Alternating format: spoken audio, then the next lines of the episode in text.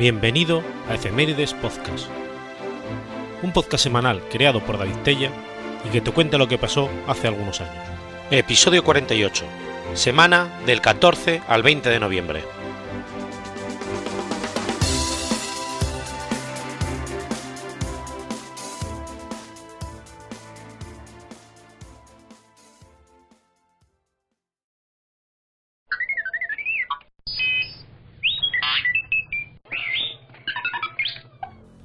Valle de los Reyes, 14 de noviembre del 1152 a.C. Siendo faraón Ramsés III, comienza la primera huelga laboral de la historia. Usermatra Meriamón Ramsés Joachnu o Ramsés III es el segundo faraón de la dinastía 20 y el último soberano importante del Imperio Nuevo de Egipto.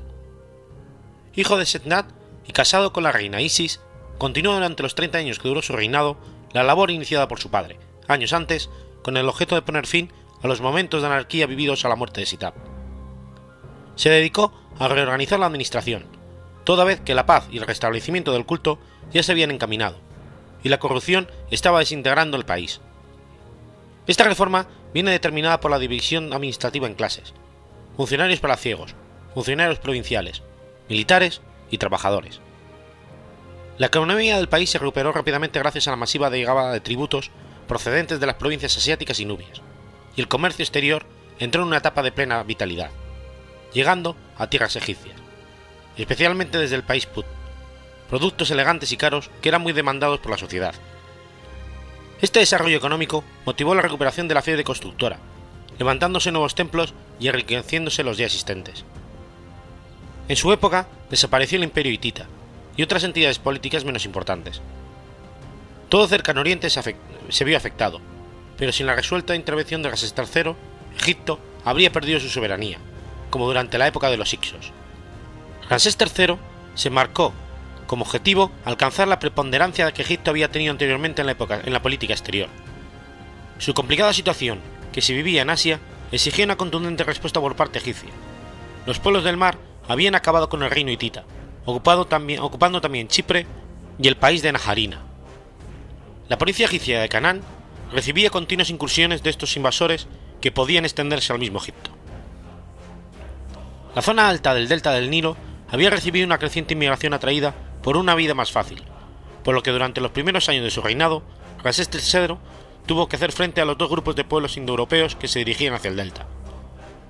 En el año octavo del reinado de Ramsés se dirigió hacia Asia, hacia Asia para hacer frente a los pueblos del mar, se produjo una batalla naval en la desembocadura del Nilo, donde fue aniquilada la flota enemiga, y que junto al fortalecimiento de la frontera palestina fue suficiente para evitar la temible invasión de los pueblos del mar, de la que difícilmente se habrían librado los pueblos de Egipto. La retirada de los pueblos del mar animó a Ramsés a retomar la colonización asiática emprendida por sus antecesores. Siria es recuperada en parte, tomando cuatro ciudades fortificadas, llegando incluso hasta las regiones del Éufrates, pero la alegría por la victoria duró poco, ya que algunos años después las tierras de Caná se perderían definitivamente. La frontera libia también era peligrosa, tras una reorganización de los pueblos nómadas que habitaban en esa zona. En el undécimo año de su reinado, el ejército libio, deseado asentarse en el fuerte territorio egipcio, avanzó hacia Memphis. En las cercanías de la ciudad se produjo la batalla, obteniendo el faraón la victoria. Los prisioneros fueron numerosos y se entregaron como esclavos en los templos. Una vez suprimido este peligro, Ramsés se dirigió hacia Libia, donde se había producido una revuelta, posiblemente motivada por la imposición de un príncipe educado en la corte egipcia. Las tropas libias fueron derrotadas, obteniendo el faraón gran cantidad de prisioneros.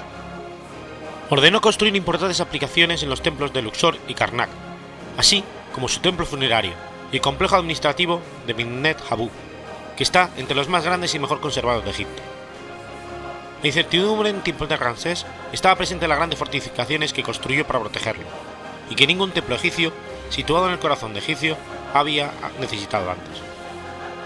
Allí se enterró, según la leyenda, a los miembros de la cosmogonía hermopolitana, que recibió culto hasta la llegada de los emperadores romanos. Las comunidades obreras de las tumbas reales, situadas en lo que hoy conocemos como Deir el Medina, desarrolló tres huelgas bajo el reinado de Ramsés III. Estas huelgas fueron las primeras documentadas en la historia de la humanidad, algunas de las cuales se recogen en un papiro que hoy se conserva en el Museo Egipcio de Turín. Las huelgas surgieron debido al retraso de las raciones alimenticias que formaban parte de los sueldos de los obreros. Los trabajadores llevaban más de 20 días sin recibir el sustento porque el gobernador de Tebas Oriental y sus seguidores habían interceptado el envío. Cuatro meses después, el conflicto se reactivó. La entrega de alimentos se había demorado de nuevo, esta vez 18 días, y los obreros se vieron obligados a reclamar lo que era suyo, pero recibieron partidas insuficientes. Por esta razón, interrumpieron el trabajo y se dirigieron al templo de Tukmoxe III en Medinet Habu, donde presentaron sus quejas, exigiendo que el propio rey fuera informado y proclamando: Tenemos hambre. Han pasado 18 días de este mes. Hemos venido aquí empujados por el hambre y por la sed. No tenemos vestidos, ni aceite, ni pescado ni legumbres. Escriban esto al faraón, nuestro buen señor y al visir, nuestro jefe. Que nos den nuestro sustento. Los sacerdotes tuvieron que soportar duras negociaciones y huelgas intermitentes, y aunque no se conoce con seguridad cuál fue el desenlace de la situación, sí sabemos que a partir de ese momento los robos de la necrópolis se incrementaron.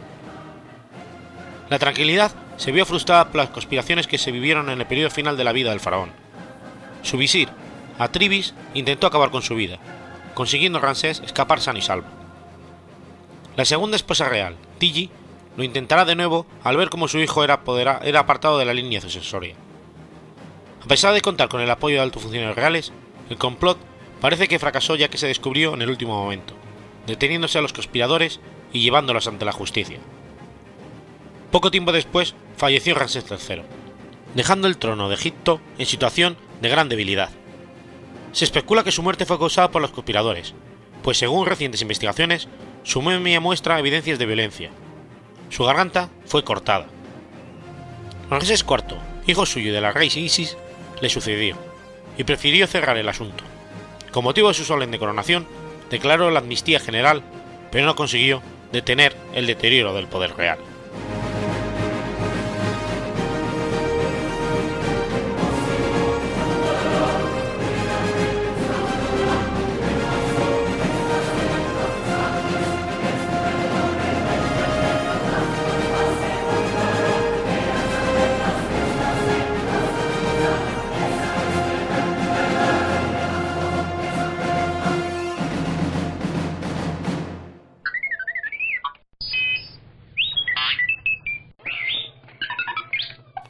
Jueves 15 de noviembre del 655. Oswin de Nurtrivia derrota y mata a Penda de Mencía en la batalla de Wingwide. La batalla de Wingwide, conocida en británico como Miles Guy, se luchó el 15 de noviembre del 655 entre Penda de Mencía y Oswi de Northumbria. Aunque se dice que esta batalla fue lo más importante entre los reinos anglosajones del sur y el norte de Gran Bretaña, los detalles de los que disponemos son muy bajos. Por ejemplo, ambos ejércitos se encontraron a orillas de un río llamado Wingwide, que nunca ha podido ser identificado. Posteriormente era un afluente del río Humber, y hay razones para creer que pudiera ser el actual Cockbeck, en el territorio del antiguo reino de Elmet, que discurre por prendas, fields, Lens, antes de desembocar en el Warfare, afluente a su vez del Humber. Otra posible ubicación del río Wen, afluente del río Don, al norte del actual Doncaster. El motivo último de la batalla hay que buscarlo en la hegemonía lograda por el Penda sobre Inglaterra tras una larga carrera de éxitos militares, especialmente sobre los nortrubianos, anteriores dominadores del país. Con ayuda de Cadman de Whitner, Penda había derrotado y dado muerte a Edwin de Nortrubia en Hatfield Chase en el 633 y posteriormente a su sucesor Oswaldo de Maserfield en 642. Penda, tras reunirse con los aliados de Stanley y Gales, juntó a su, ejército dirigido por 30 señores de la guerra. Oswy, que era hermano de Oswaldo, pero le había sucedido tan solo en Bercinia, se encontró rodeado por las fuerzas de Penda en un lugar llamado Ludeu, al norte de su reino. Aparentemente, Oswy estaba lo suficientemente desesperado como para ofrecer a Penda gran parte de su tesoro a cambio de la paz. Aunque las fuentes no son claras, es probable que se llegara a algún acuerdo, aunque Beth afirma que Penda, que estaba decidido a destruir a Oswi y a sus seguidores desde el más alto al más bajo, rechazó las propuestas de Oswi. Menciona que Zfring, hijo de Oswi, era rehén de los mercianos, quizás como garantía del acuerdo. La historia Britonum contradice las afirmaciones de Beda acerca del tesoro, afirmando que Penda lo distribuyó entre sus aliados, lo que significaría que el trato se había aceptado. Los eventos registrados pueden interpretarse como que Penda y los suyos iniciaron el regreso, pero por alguna razón ambos ejércitos se enfrentaron en un lugar llamado Río Wengai. Penda y su ejército se habían encontrado en una posición estratégica desfavorable en el que Wen pudo ser atacado por Oswi. Es casi seguro que el pequeño contingente de las fuerzas norturbias era superado en número ampliamente por los mercianos y sus aliados. Según Bede, antes de la batalla, Oswick rezó a Dios, al que prometió hacer monja a su hija y la concesión de 12 propiedades para la construcción de monasterios. El ejército de Penda quedó debilitado por las deserciones. Según la historia Britón, el aliado de Penda, Cadafel, le abandonó junto a su ejército, y Bed dice que Eduardo de Deira se retiró de la batalla para esperar el resultado en un lugar seguro.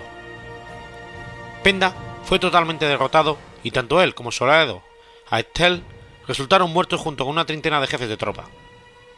La batalla se libró junto al río, en medio de fuertes lluvias, y Beth dice que murieron muchos más ahogados en la huida que destruidos por la espada. Beth menciona que Penda fue decapitado. Enrique de Jundium, escribiendo en el siglo XII, amplió la versión de Beth incluyendo las intervenciones sobrenaturales, y remarcando que Penda, al morir violentamente sobre el campo de batalla, estaba sufriendo el mismo destino que él había infligido a otros durante su agresivo gobierno. La batalla tuvo un impacto, considerable sobre las posiciones relativas de Norturbia y Mercia. La posición dominante de Mercia, lograda tras la batalla de Mansfield, quedó destruida, restaurándose el poderío de Norturbia. La misma Mercia quedó dividida. Al norte fue ocupado por Goswi, mientras que al sur fue entregada a Paeda, el hijo cristiano de Penda, emparentado con la línea real de Bernicia. Sin embargo, al cabo de unos años, la, la hegemonía norturbia fue destruida. Significativamente, la batalla marcó el fin efectivo del paganismo anglosajón. Charles Plumer, en el 1896, la describió como la decisiva para el destino religioso de los ingleses. Penda había permanecido pagano pese a la conversión masiva de los monarcas anglosajones al cristianismo, y varios de esos reyes cristianos habían muerto a manos suyas. Tras su muerte, Mercia fue convertida, y todos los reyes que gobernarían después, incluyendo sus hijos Paeda, Ulfer y Eter, fueron cristianos.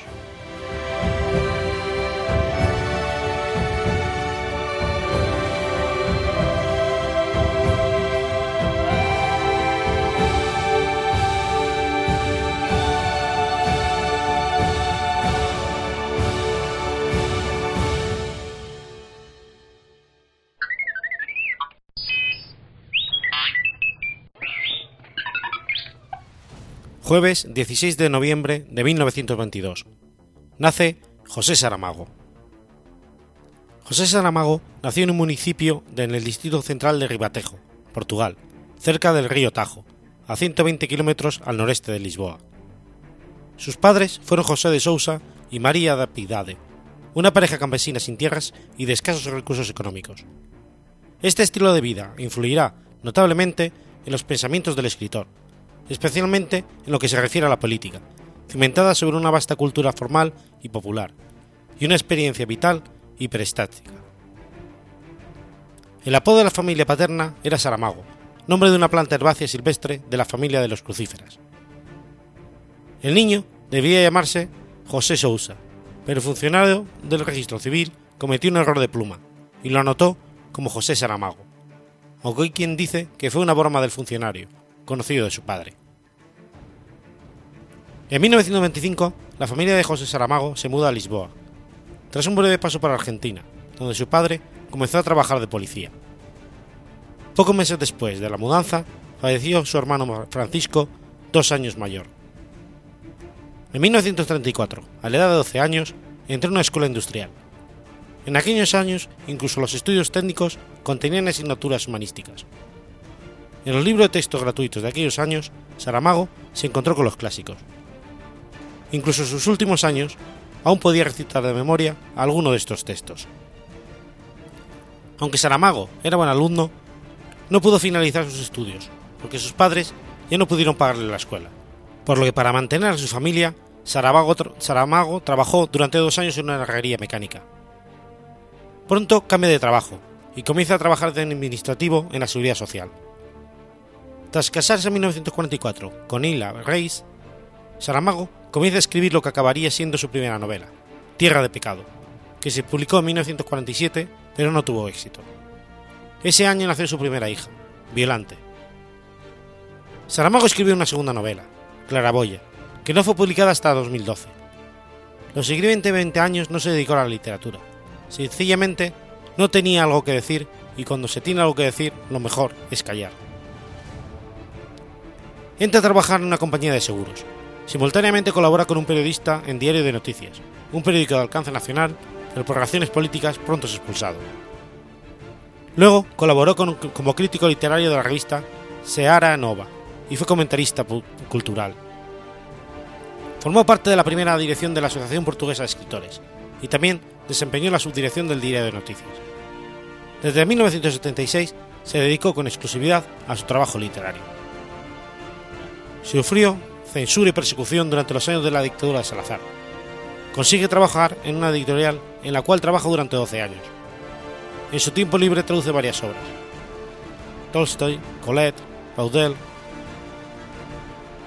En 1966 publica Os Poems Poviseis. En 1969 se afilió al que por aquel entonces clandestino Partido Comunista Portugués. Ese mismo año se divorcia de Isla y abandona su trabajo en la editorial para dedicarse plenamente a vivir de la escritura, bien como articulista, bien como novelista. En 1970 publica Probablemente Alegría. Entre el 72 y el 73 fue redactor del Diario de Lisboa. En el 74 se sumó a la llamada Revolución de los Claveles, que llevó la democracia a Portugal. En el 75 publica Guano de 1993. Su primera gran novela fue Levantando do Chao, un retrato fresco y vívido de las condiciones de vida de los trabajadores del Abre, en la provincia de Alentejo. Con este libro, Saramago consigue encontrar su voz propia, ese estilo inconfundible, límpido y casi poético que lo distingue. En los siguientes años, Saramago publica casi sin descanso. Memorial de Convento, donde cuenta las más duras condiciones de la vida de un pueblo llano en el oscuro mundo medieval, en épocas de guerra, hambre y supersticiones. Este libro fue adaptado como ópera por Accio Corgi y estrenado en el Teatro de la Escala de Milán con el título Blimunda, el inolvidable personaje femenino de la novela. En 1984, Saramago publica El año de la muerte de Ricardo Reis y en el 86 La balsa de piedra, donde cuenta qué sucedería si la península ibérica se desprendiera del continente europeo. Ese año, cuando tenía 63, conoce a quien sería su esposa hasta el final de sus días, la periodista española Pilar del Río, natural de Castril, Granada, nacida en 1950, quien finalmente se convierte en su traductora oficial al castellano. La novela El Evangelio según Jesucristo lo catapulta a la fama a causa de una polémica sin precedentes en Portugal, que aunque se considera una república laica, el gobierno veta la presentación del Premio Literario Europeo de ese año, alegando que ofende a los católicos. Como acto de protesta, Saramago abandona Portugal y se instala en las islas de Lanzarote. En el 95 publica una de sus novelas más conocidas, Ensayo sobre la ceguera, novela que fue llevada al cine en el 2008 bajo la dirección de Fernando Miralles. En el 97 publica su novela Todos los nombres, que gozó también de gran reconocimiento. En 1998 gana el Premio Nobel de Literatura, convirtiéndose en el primer escritor de lengua portuguesa en ganar este premio. Desde entonces, compartió su residencia entre Lisboa y la isla Canaria, participando en la vida social y cultural de ambos países, cuyas estrechas relaciones justificó en una entrevista para proponer su idea utópica de creación de una Iberia unida. Ateo declarado, colaboró ocasionalmente en prensa, aportando su punto de vista, siempre agudo y comprometido. En definición suya, Dios es el silencio del universo, y el ser humano, el grito que da sentido a ese silencio. Una de sus últimas obras fue Las intermitencias de la muerte. Cuenta de un país cuyo nombre no será mencionado, y se produce algo nunca visto desde el punto de vista del mundo, la muerte decide suspender su trabajo letal. La gente deja de morir. De ahí en adelante se relatarán situaciones inimaginables o no, ya que nadie muere, pero sigue envejeciendo. Curiosa la frase que cierra su última novela, Caín. La historia ha acabado. No habrá más que contar, ni que leer por sus admiradores. Tanto su casa como la biblioteca privada se encuentran abiertas al público todo el año en el puerto de Tías, Lanzarote. Por los pasillos es fácil toparse con Pilar del Río. Falleció a los 87 años, el 18 de junio de 2010, en su residencia de la localidad de Tías, a causa de una leucemia crónica que derivó en un fallo multiorgánico. Había hablado con su esposa y pasado una noche tranquila. Saramago escribió hasta el final de su vida, pues se dice que llevaba 30 páginas de su próxima novela. Las cenizas del novelista portugués fueron depositadas el 18 de junio de 2011, al pie de un olivo centenario, traído de su pueblo natal y trasplantado en el campo de Acebolas, frente a la Fundación José Saramago, Casa dos Vicos de Lisboa, al cumplirse el primer aniversario de su muerte.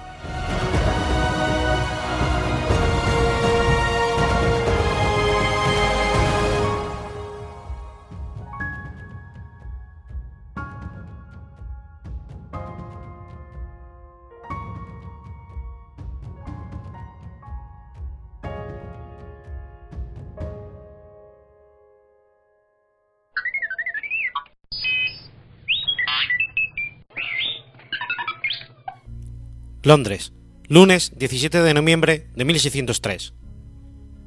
Walter Relic va a juicio por traición. Walter Relic nació en Devonshire, Inglaterra, en 1552. Fue un marino, corsario, escritor, cortesano y político inglés, que popularizó el tabaco en Europa.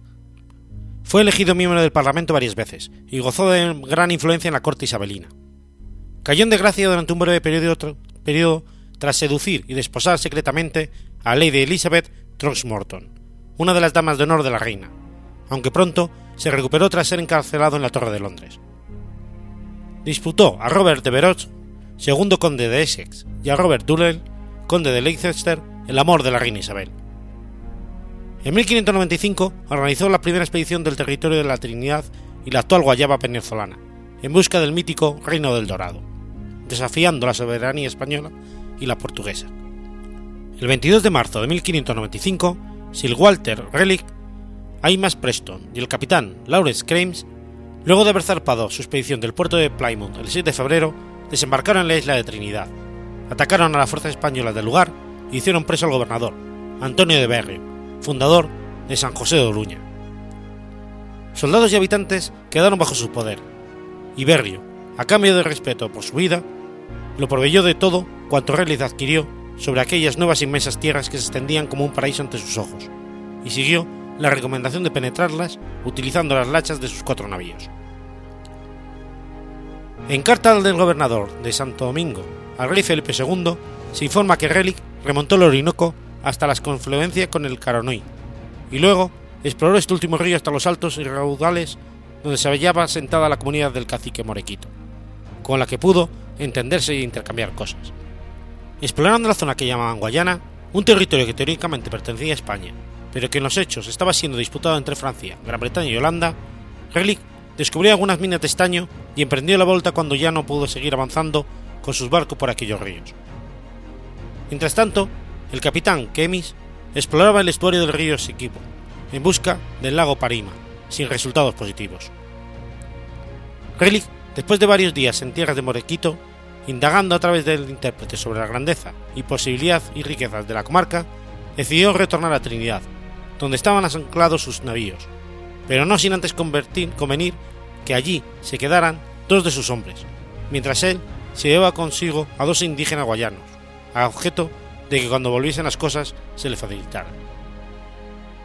Ya de vuelta en Trinidad, decidió borrar todo vestigio adverso a la pretensión imperial inglesa, de manera que San José de Oruña se transformó en ceniza, y sus habitantes decapitados fueron sepultados bajo las ruinas. Relic llevó anclas, y luego trató de hacer lo mismo con Cumana, inútilmente, donde una resistencia feroz lo obligó a cesar la hostilidad y entregar al prisionero Antonio de Berrio a cambio de marinos suyos capturados en medio del fragor del combate. incursionó con mala fortuna hasta la ciudad de Riohacha, en la actual Colombia. Sin embargo, su lugarteniente, Aymas Preston, logra saquear Caracas por primera y única vez en la historia. Al regresar a Inglaterra, fue recibido con pompa y circunstancias por Isabel I, su protectora, con la protesta airada del emperador Felipe II por los desmanes cometidos en el Nuevo Mundo. En 1596, durante la guerra contra España, participó en la toma y saqueo de Cádiz, que la flota inglesa, bajo el mando de Charles Howard y Robert de Veroch, llevó a cabo, suceso que el propio Relic relató por escrito. En el desembarco de las tropas inglesas, Relic resultó herido en una pierna. Ya de regreso a Londres, Relic escribe un libro llamado El descubrimiento del vasto, rico y hermoso imperio de las Guayanas, con el relato de una poderosa y dorada ciudad de Manoa, que los españoles llamaban El Dorado, con el fin de concienciar a los británicos sobre las riquezas que podrían encontrar en estas tierras. Allí habla de un lago interior de agua salada al que compara con el mar Caspio, y afirma que durante el verano sus aguas descienden quedando a la vista pepitas de oro de considerable tamaño. En 1601, Isabel I le nombra gobernador de Jersey y se responsabilizó de modernizar las defensas de la isla. Llamó a la nueva fortaleza en St. Herling Fort Isabella Bellísima, conocido más tarde como Elizabeth Castle. Se le acusa de haber forzado la muerte del conde de Essex, llevando al cadalso por orden de Isabel I en 1601. Tras la llegada al trono de Jacobo I en 1603, fue acusado de participar en una conspiración contra el rey y encarcelado durante 13 años. Durante su cautiverio en la Torre de Londres, escribió Una historia del mundo. En 1617, Sir Walter Relic es indultado por el rey Jacobo y obtiene finalmente la libertad provisional. Para devolver el farol real, inició junto a Keynes la segunda expedición de la Guayana, bajo la premisa de no atacar poblados españoles por orden expresa del rey Jacobo. Relic tomó posesión de parte de esa región en nombre de Inglaterra. Para al destruir Santo Tomé de Guayana, muere su hijo mayor, Walter, y Keynes se suicida en el intento de explicar los hechos. Relic decide regresar a Inglaterra, y en Londres es detenido de nuevo, a solicitud de España. Aunque intentó primero huir y luego pedir la protección de Jacobo, Diego Sarmiento de Acuña, conde de Gondomar y embajador español en Londres, había iniciado desde su liberación un proceso diplomático y de espionaje para poder dar fin a sus ataques a los intereses coloniales en el Nuevo Mundo. A su regreso, se recuperó de la antigua acusación de traición de la que no había sido exonerado totalmente. El conde de Gondomar añadió además el saqueo de las Canarias y los actos violentos ocurridos en la Guayana. Fue encerrado de nuevo en la Torre de Londres, junto a su familia, y condenado a muerte por un tribunal inglés. Sufrió de suplicio y fue posteriormente decapitado en Whitehall en 1618. El conde de Gondomar, en representación de España, había solicitado que se le extraditase a España para ser ahorcado en Madrid, pero dio por aceptada la condena que se le hizo en Inglaterra.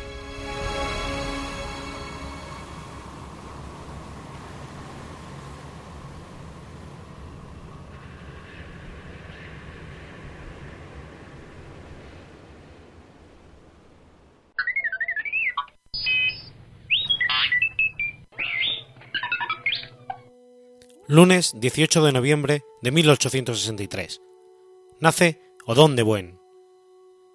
Odón de Buen y del Cos nació el 18 de noviembre de 1863, en Zuera, Zaragoza. Junto con sus padres se trasladó a Zaragoza para estudiar en el bachillerato. Consciente del gran esfuerzo que suponía para la familia el traslado a la capital aragonesa, impartió clases de repaso a otros alumnos. Terminado el bachillerato con matrícula de honor, accedió a la universidad. Eligió estudiar ciencias naturales, para lo cual fue preciso su traslado a Madrid.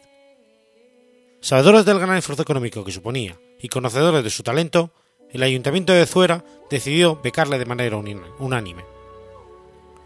Durante su estancia en Madrid, tuvo ocasión de emplear estudios con Máximo Laguna y José Macpherson, con los que se inició en los estudios de petrografía en la Sierra Madrileña. En esta época, y para ayudarse económicamente, comenzó a dar clases particulares, siendo uno de sus alumnos Miguel Primo de Rivera. Durante este periodo, Odón realizó estudios de hierbas y plantas que incluiría más tarde en sus Anales de la Historia Natural, publicado en 1883. Tras un viaje a su tierra natal, donde en 1885 se había declarado una epidemia de cólera de la que murió su padre, habiéndose hecho cargo de la familia, Odón regresa a Madrid.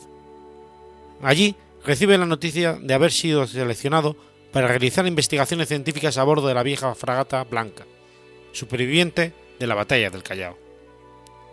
Este viaje, preparado para la Marina de Guerra, había sido pensado para dar la vuelta al mundo como instrucción de guardiamarinas, pero por razones presupuestarias se redujo a un viaje en dos etapas, la primera por el norte de Europa y la segunda por el Mediterráneo y el norte de África. En ambos viajes, en los que no faltaron las penalidades, se formó la vocación oceanográfica de Odón de Buen, tal y como relata en sus memorias. Durante este viaje recogió importantes materiales que sirvieron para clasificarlo más tarde.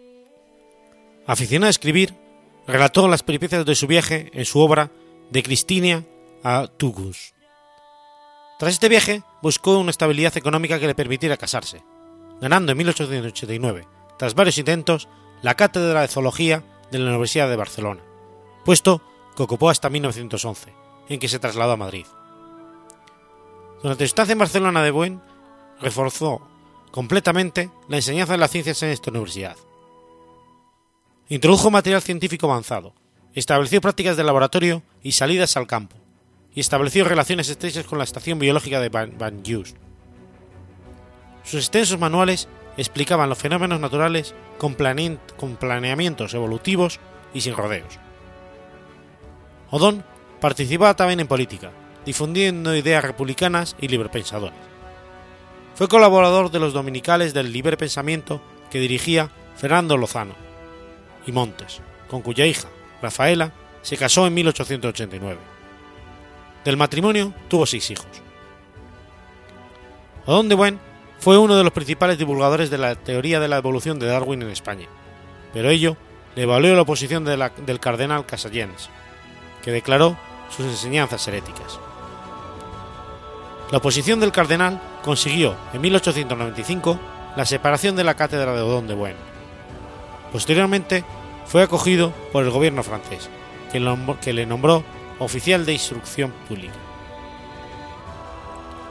Publicó una historia natural completa, zoología, botánica y geología, con ilustraciones y grabados que tuvo gran aceptación tanto en España como en América, pese a que los sectores más conservadores de la enseñanza promovieron la prohibición de estos libros, como contrarios a la doctrina de la Iglesia Católica, que los puso en el índice de libros prohibidos, pero donde Buen no imponía sus libros, con lo que cualquier intento de apartarlos de la enseñanza fue infructuoso.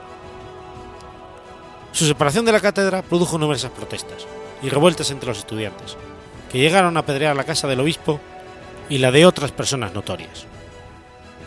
De Buen trasladó sus clases al Salón del Centro Federal y continuó con sus salidas al campo, pero los disturbios no cesaron y al final, durante las vacaciones de Navidad, el gobierno aconsejado por el general Valeriano Weiler, capitán general de Cataluña, dispuso que Odón reanudara sus clases.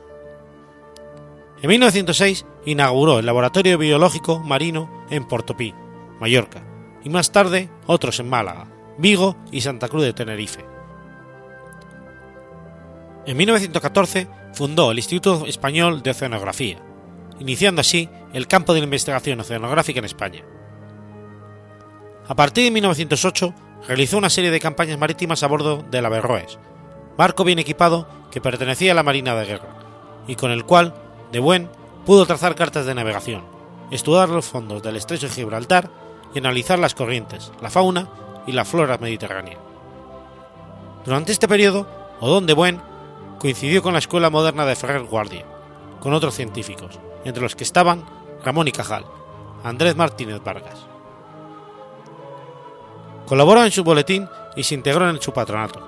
Impartió numerosas conferencias y escribió cinco libros de ciencias naturales, que sirvieron de libro de, texto en este centro. En esa época recibió Don de Buen numerosos premios y condecoraciones, tanto nacionales como extranjeras. En 1911 se trasladó a Madrid, donde continuó su obra pedagógica defendiendo siempre la enseñanza científica, completa y experimental. En esta ciudad se reanudó su amistad con Ramón y Cajal y su antiguo alumno Miguel Primo de Rivera. Durante todo este tiempo se preocupó también por mejorar, por mejorar su pueblo natal, Zuera, para el que consiguió la construcción de un grupo escolar, el cual en la actualidad lleva su nombre.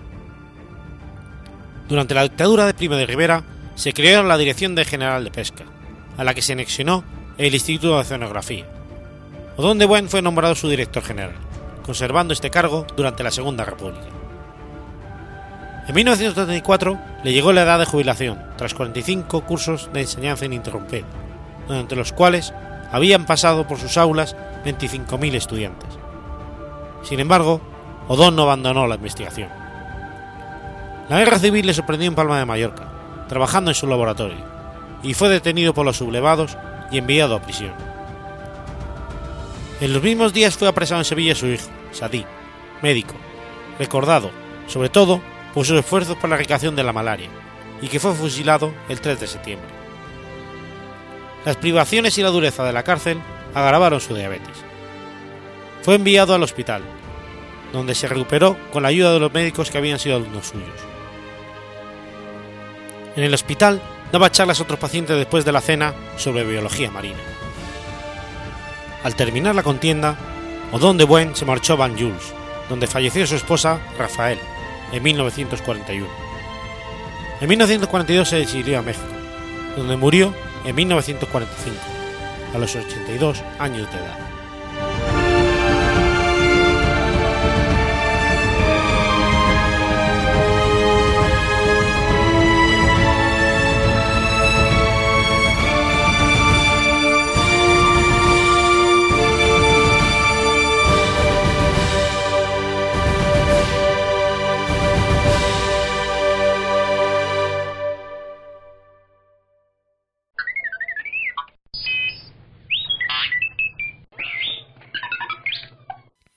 Lunes 19 de noviembre del 1936.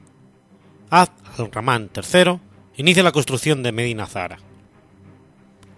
Situado a unos 8 kilómetros al oeste de Córdoba, en las últimas estribaciones de Sierra Morena, en la ladera del Yabal al-Aurus, frente al, al, valle del Guadalquivir, y orientada de norte a sur sobre un espolón de sierra, entre dos barrancadas que se adentra en la campiña, se encuentra Medina Zahara, calificada como el Versalles de la Edad Media. Fue elegido por los extraordinarios valores del paisaje, permitiendo desarrollar un programa de construcciones jerarquizadas, de tal manera que la ciudad y la llanura extendida a sus pies quedaban física y visualmente dominadas por las edificaciones del Alcázar. Su implantación en el territorio generó una red viaria infraestructuras hidráulicas y de abastecimiento para su construcción, conservada en parte hasta la actualidad, en forma de restos de caminos, canteras, acueductos, almunias y puentes. Aprovechando perfectamente el desnivel del terreno, la, ciudad palatina de Medina Zahara fue distribuida en tres terrazas. El recinto de la ciudad adopta un trazado rectangular, frente a la idea laberíntica y caótica característica del urbanismo musulmán. De 1500 metros de lado, en sentido este-oeste, y unos 750 metros de norte-sur, se ve tan solo deformado por el lado norte por las necesidades de adaptación a la difícil topografía del terreno. La topografía jugó un papel determinante en la configuración de la ciudad. Su emplazamiento sobre la falda de Sierra Morena permitió diseñar un programa urbano, en el que la ubicación y la relación física entre las distintas construcciones resultaran expresivas del papel de cada una de ellas en el conjunto del que formaban parte. El palacio se ubica en la parte más alta, escalonando sus edificaciones en la ladera de la montaña, en una situación de clara preeminencia sobre el caserío urbano y la mezquita al-Jama, extendidos por la llanura. Siguiendo la disposición de terrazas, encontramos en la primera, que corresponde a la zona residencial del califa, seguida por la zona oficial para finalmente albergar a la ciudad propiamente dicha y a la mezquita al-Jama, separadas de las dos terrazas anteriores por una muralla específica para aislar el conjunto palatino.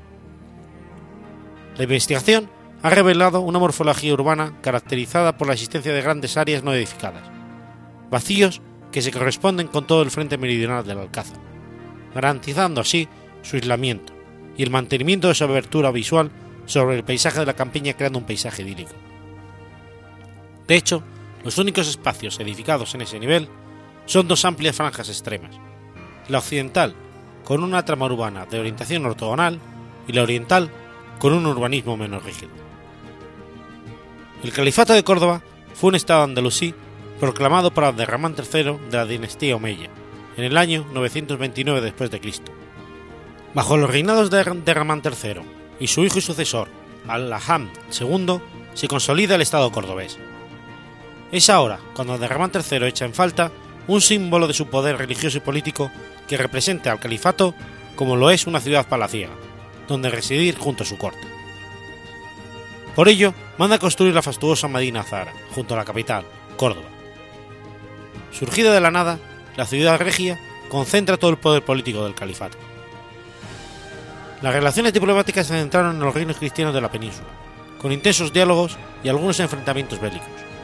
El norte de África, contra los fatimes, que controlaban rutas comerciales clave en el África subsahariana, desde donde llegaba el oro, y el Mediterráneo, donde se mantuvieron relaciones diplomáticas con Bizancio. Con el reinado de Isisam II, el verdadero protagonismo lo tuvo en el Hiyad, o primer ministro Almanzor, genio militar en su lucha que mantuvo en jaque a los reinos cristianos del norte, llegando a entrar en León, Pamplona, Barcelona o Santiago de Compostela, donde se llevó las campanas del templo prerrománico dedicado a Santiago hasta Córdoba. Al morir Almanzor en el 1002, en el 1002 los problemas sucesores desembocaron en una fitna o guerra civil, hasta que en 1031 se decide acabar con el califato, pasando a ser ahora al-Ándalus, un compendio de diferentes pequeños reinos o reinos de taifas, perdiendo su hegemonía y dando lugar a un mayor empuje por parte de los reinos cristianos. Fue durante la fitna cuando Medina Zana se abandonó y comenzó su progresiva destrucción con saqueos y finalmente su olvido total. Los almorávides, que irrumpieron desde el norte de África en Al-Ándalus en 1086 y unificaron los reinos taifas bajo su poder, desarrollaron su propia arquitectura. Pero es muy poco lo que ha sobrevivido, ya que la siguiente invasión, la de los almohades, impuso un islamismo ultraortodoxo y destruyó prácticamente todos los edificios almorávides importantes, junto con Medina Zahara y otras construcciones califales.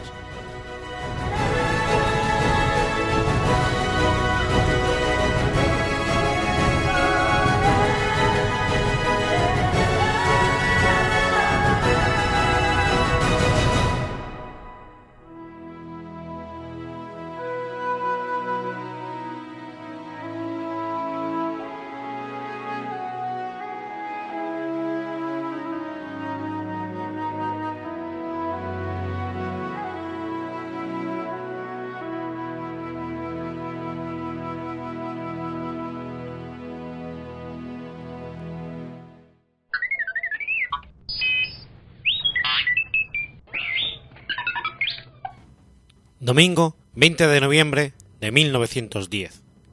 Muere León Tolstoy. El conde Lev Nikolayev Tolstoy, también conocido en español como León Tolstoy, fue un novelista ruso, considerado uno de los escritores más importantes de la literatura mundial. Sus dos obras más famosas, Guerra y Paz y Ana Karenina, están consideradas como la cúspide del realismo ruso, junto a obras de Fyodor Dostoyevsky. Tolstoy nació en Yalna Polania, la finca que poseía su familia en la región de Tula, Rusia. Los Tolstoy eran una conocida familia de la antigua nobleza rusa. León fue el cuarto de los cinco hijos del conde Nikolai Ilyich Tolstoy y la condesa María Tolstaya. En 1844 comenzó a estudiar Derecho y Lenguas Orientales en la Universidad de Kazán, pero pronto abandonó sus estudios y regresó a Yasnia Polania, para luego pasar gran parte de su tiempo entre Moscú y San Petersburgo. Durante este periodo de su vida, su intención fue buscar un empleo o un casamiento conveniente. En aquel periodo de indecisión, acosado de deudas contraídas por el juego, se declara la guerra de Crimea y su hermano, Nikolai, teniente de artillería, lo insta a ir con él al Cáucaso, en el valle de Terek. Al llegar a la Estanisha, Tolstoy se desilusiona y se arrepiente de su viaje. Pocos días después acompaña a su hermano, que debía escoltar un convoy de enfermos, hasta el fuerte de Stary Yurt. Cruzan las fuentes termales de Gorachevsk, donde Tolstoy, algo reumático, aprovecha para tomar baños termales, y donde conoce a la cosaca Marenka, idilio que reaparece en su novela Los cosacos. Tolstoy no pertenecía al ejército, pero en una de las campañas de la guerra de Crimea, el comandante, príncipe Alexander Baritatsky, repara en él, y tras unos exámenes, Tolstoy ingresa en la brigada de artillería, en la misma batería que su hermano, como suboficial. Tiempo después, consigue permiso para una cura reumática en las aguas termales de Pregost, donde aburrido de pasar largas horas encerrado en su habitación, se dedica a la escritura. El 2 de julio de 1852 termina infancia, y fruto de su estancia escribe La Atada del Bosque y los relatos de Sebastopol. Poco después de ser testigo del sitio de Sebastopol, donde los muertos y heridos en combate o por enfermedad alcanzaran el número 102.000, se reintegró en la frívola vida de San Petersburgo, sintiendo un gran vacío e inutilidad. Ana Karenina, de 1877, cuenta las historias paralelas de una mujer atrapada en las convencionales, en las convenciones sociales y un terrateniente filósofo, Liobin, que intenta mejorar la vida de sus siervos. Guerra y Paz, por otro lado, es una monumental obra, en la que se describen cientos de distintos personajes durante la invasión napoleónica. Tolstoy tuvo una importante influencia en el desarrollo del movimiento anarquista, concretamente como filósofo de la corriente anarquista cristiana y anarcopacifista. El teórico anarquista ruso Pedro Kropotkin lo citó en el artículo Anarquismo de la Enciclopedia Británica de 1911. Entusiasta lector del ensayo sobre la desobediencia civil del pensador norteamericano Henry David Thoreau, envió a un periódico hindú un escrito titulado Carta a un hindú, que desembocó en un breve intercambio episcolar con Mahatma Gandhi, por entonces en Sudáfrica, influyendo profundamente el pensamiento de este último en el concepto de resistencia no violenta, un punto central de la visión del cristianismo de Tolstoy. En septiembre de 1910, dos meses después antes de su muerte, le escribió en el sentido de aplicar la no resistencia, ya que la práctica de la violencia, de la violencia no es comparable con el amor, como ley fundamental de la vida, principio que fue capital en el desarrollo posterior de la sagra del hindú. También sostuvo correspondencia con George Bernard Shaw, Rainier Maria Riegel y el zar Nicolás II de Rusia, entre otros. Su epistolario forma un corpus de unas 10.000 cartas conservadas en el Museo Tolstoy de Moscú. Fue defensor del Esperanto y en sus últimos años, tras varias crisis espirituales, se convirtió en una persona profundamente religiosa y altruista. Rechazó toda su obra literaria anterior y criticó a las instituciones eclesiásticas en resurrección, lo que provocó su excomunión. Ni siquiera una epístola celebérrima, la que le envió su amigo Iván Turgenev a su lecho de muerte para pedirle que regresara a la literatura, hizo que cambiara de opinión. Fue precursor de lo que poco después se denominaría notorismo.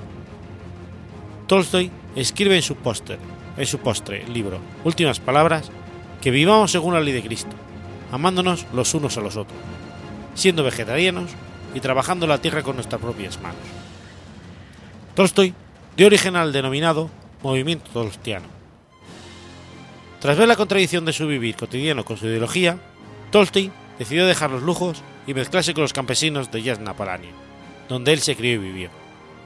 No obstante, no obligó a su familia a que lo siguiese, y continuó viviendo junto a ellos en una gran parcela, lugar al cual con frecuencia solo llegaba a dormir, gastando la mayor parte del día en su oficio de zapatero. Fundó en la aldea una escuela para los hijos de los campesinos y se hizo profesor, autor y editor de los libros de textos que estudiaba. Impartía módulos de gimnasia y prefería el jardín para dar clases. Creó para ello una pedagogía particular cuyos principios instruían en el respeto a ellos mismos y a sus semejantes. Tolstoy murió en 1910, a la edad de 82 años. Murió de una en la estación ferroviaria de Astapovo, después de caer enfermo cuando abandonó su casa a mediados de invierno. Su muerte llegó luego de huir del estilo de vida aristocrático y separarse de su esposa. Tolstoy había intentado renunciar a sus propiedades en favor de los pobres, aunque su familia, en especial su esposa, Sofía Burns, lo impidió. Este fue uno de los motivos por el que Tosti había decidido abandonar el lugar. La policía restringió el acceso, a su funeral, pero miles de personas se unieron a la procesión, y muchos de ellas sin saber acerca de los logros como autor que Tolstoy había alcanzado. Sus restos mortales yacen en su casa en Jasna, Polonia.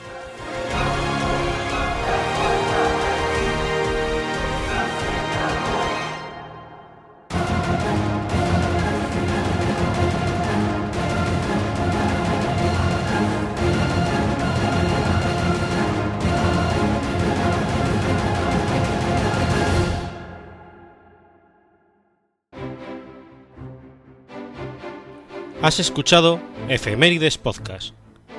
Si quieres ponerte en contacto conmigo, puedes hacerlo por Twitter a la cuenta arroba efemeridespod o mi cuenta personal, arroba telladavid, o por correo electrónico a la dirección efemeridespod.gmail.com. También puedes visitar la página web efemeridespodcast.es. Y recuerda que puedes suscribirte por iTunes y por iBox, y tienes un episodio nuevo cada lunes.